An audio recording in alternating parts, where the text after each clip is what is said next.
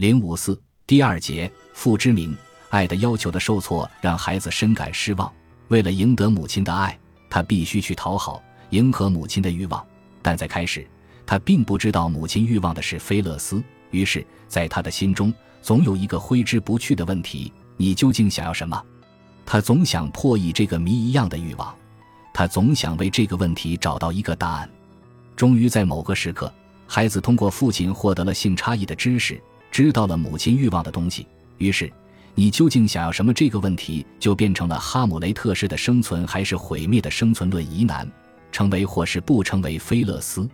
这又是一个要钱还是要命的被迫选择。成为菲勒斯就可以满足母亲的欲望，从而得到母亲的爱。进而使自己的欲望也得到满足，但父亲的在场将告诉他，这是一个不可能的选择。反之，不成为菲勒斯，就意味着必须放弃对母亲的欲望，放弃从母亲那里获得欲望满足，转而去拥有一个象征的菲勒斯。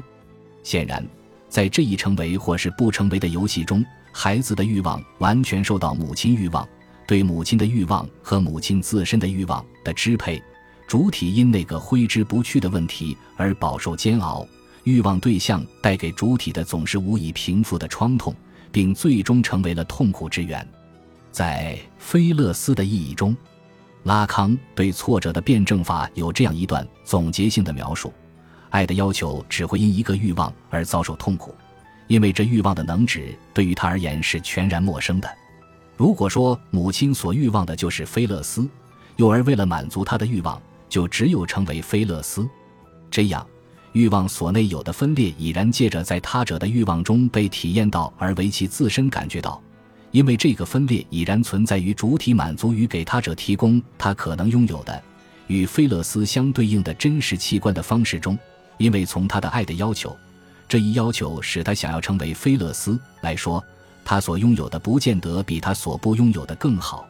当孩子终于认识到母亲欲望的是菲勒斯之后，母婴之间的二元关系为一种想象的三角关系所取代，即在母亲和孩子之间还有一个想象的菲勒斯的维度，甚至可以说，正是菲勒斯的介入，才使得母子之间的想象关系得以可能。如果不把菲勒斯当做一种第三者的元素，那么对象关系的概念就不可能理解，同样也无法被操作。更关键的是。因为这个菲勒斯的维度，父亲角色被引入了，主体由此进入了俄狄浦斯情节的第二阶段。拉康对这个阶段的阐述主要集中于两个东西：以母亲的方面说，核心在于父亲男人的剥夺；以孩子的方面说，核心在于对父亲的敌视加认同。我们不妨用一个矛盾修辞法称其为亲灵性认同。细心的读者也许已经看出来。在上面对菲勒斯作为母亲的欲望对象的论述中，有一个问题始终蛰伏其间：母亲为什么没有菲勒斯？这个问题看起来很荒谬，因为女人当然没有只有男人才拥有的东西。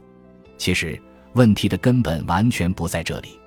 男人拥有的只是阴茎，一个也许可以让他更像一个男人，但也许会让他变得根本就不是一个男人的东西。而女人所欠缺的并不是男人的生殖器。这个玩意儿也许可以满足他的需要，但并不能解决他的欲望。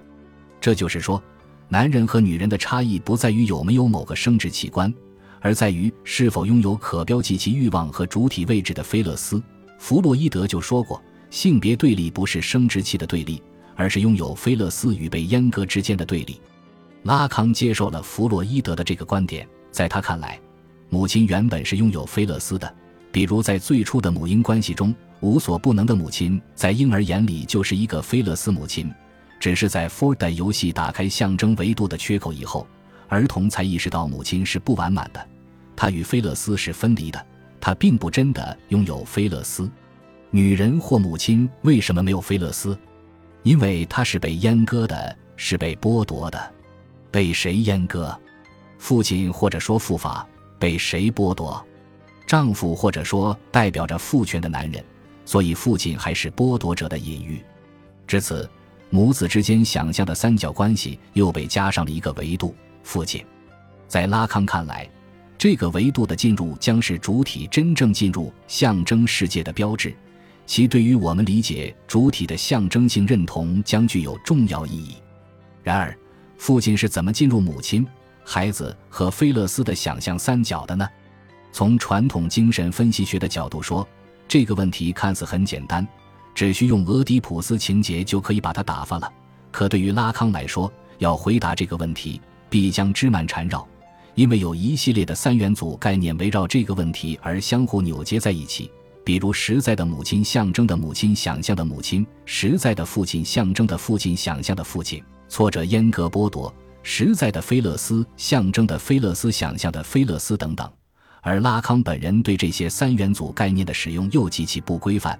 有时还前后矛盾，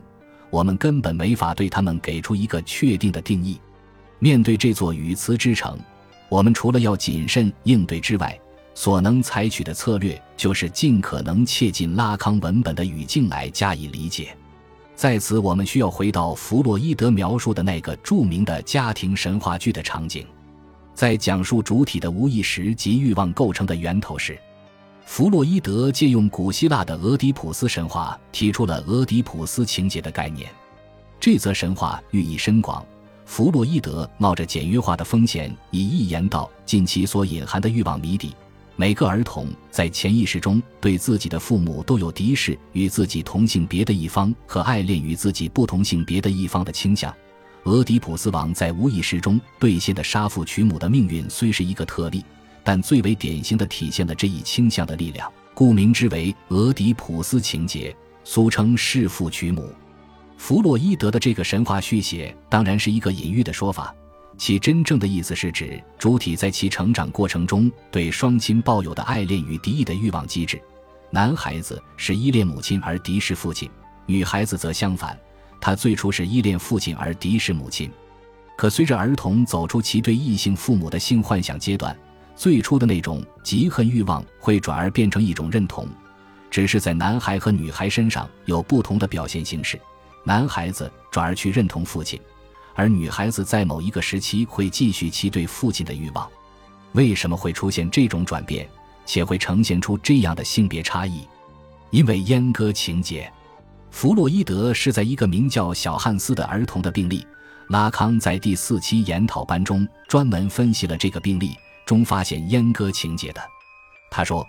不同性别的儿童在解剖学，尤其生殖器官上的差异，令他们产生了一种幻想，认为女孩子没有阴茎乃是被阉割的结果。这一幻象在男孩和女孩身上产生了不同的后果。男孩害怕被阉割，产生了阉割焦虑。并把实施阉割的主体归之于父亲，女孩只能无奈地接受现状，产生了一种被称为阴茎度线的复杂情感。进而，处在俄狄浦斯情节阶段的男孩，因为害怕被阉割而放弃对母亲的欲望，且去认同父亲，从而使他的俄狄浦斯情节得到解决。女孩则因为阉割情节而怨恨母亲，认为是母亲剥夺了她的阴茎。这种怨恨使得他再次把他的利比多驱力转投向父亲，继续把父亲当作欲望对象，希望父亲能提供给他一个孩子来作为所欠缺的东西的象征性替代。这自然不可能有什么结果，所以他最后只能通过与另一个男人结婚生子来获得一个想象性的补偿。女性的俄狄浦斯情节由此而得到解决，其实根本没有得到解决，至多只是有所舒缓。因为他在孩子那里所获得的终究只是一个想象的菲勒斯，且因此他还需要找一个男人来提供给他真实的阴茎。对于弗洛伊德的俄狄浦斯情节和阉割情节的概念，历来的精神分析学家和理论家总怀有一种情绪上或道德上的推拒性，态度含混暧昧。相较之下，拉康则在其理论中赋予了俄狄浦斯情节一种特殊的地位。将其视作是与主体相关的许多问题的一个基石。当然，这一切同样需要在对弗洛伊德的概念进行改写的基础上来进行。我在此没有时间去详细讨论弗洛伊德和拉康有关俄狄浦斯情节的所有细节，但围绕女性阉割的问题，有几点需要稍作说明。第一，所谓的阉割不是现实的发生的行为，也从未现实的发生过。它只是主体在菲勒斯阶段通过一种事后回溯而产生的神话学幻想。第二，男性和女性的性别差异不在于有没有被实施阉割，而在于是否拥有菲勒斯。也就是说，男性和女性的性别差异与生理器官的解剖学差异无关，而是与主体在性化过程中相对于菲勒斯能指的位置有关。第三，女性主体实际经历了两次的阉割，第一次是在其俄狄浦斯情节的阶段，那时她是作为一个孩子被父亲阉割；第二次是在其哺乳阶段，那时她是作为孩子的母亲被男人阉割。拉康为区分这两次阉割，而称前者为阉割，后者为剥夺。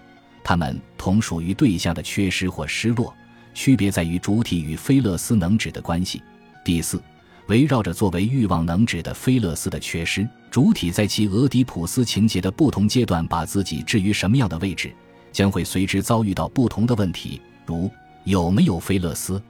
是不是菲勒斯，和要不要成为菲勒斯，等等。这些问题对于主体通过认同解决其俄狄浦斯情节皆至为关键。现在我们看一下拉康对俄狄浦斯情节第二阶段的阐述。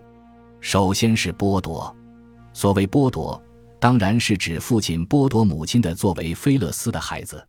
不过这一剥夺既是指向母亲的，也是指向孩子的。其所禁止的就是母亲和孩子的乱伦欲望。对于母亲，是不准他把孩子当做自己的菲勒斯。对于孩子，则是不准他把母亲当作欲望对象。在此，我们可能会问：父亲是什么时候介入挫折的辩证法，或者说母婴之间的爱的关系的？在家庭中，他不是自一开始就在场吗？何以到现在才出场，才想起乱伦的禁令？对于这个问题，洛伦佐切萨有这样一个回答：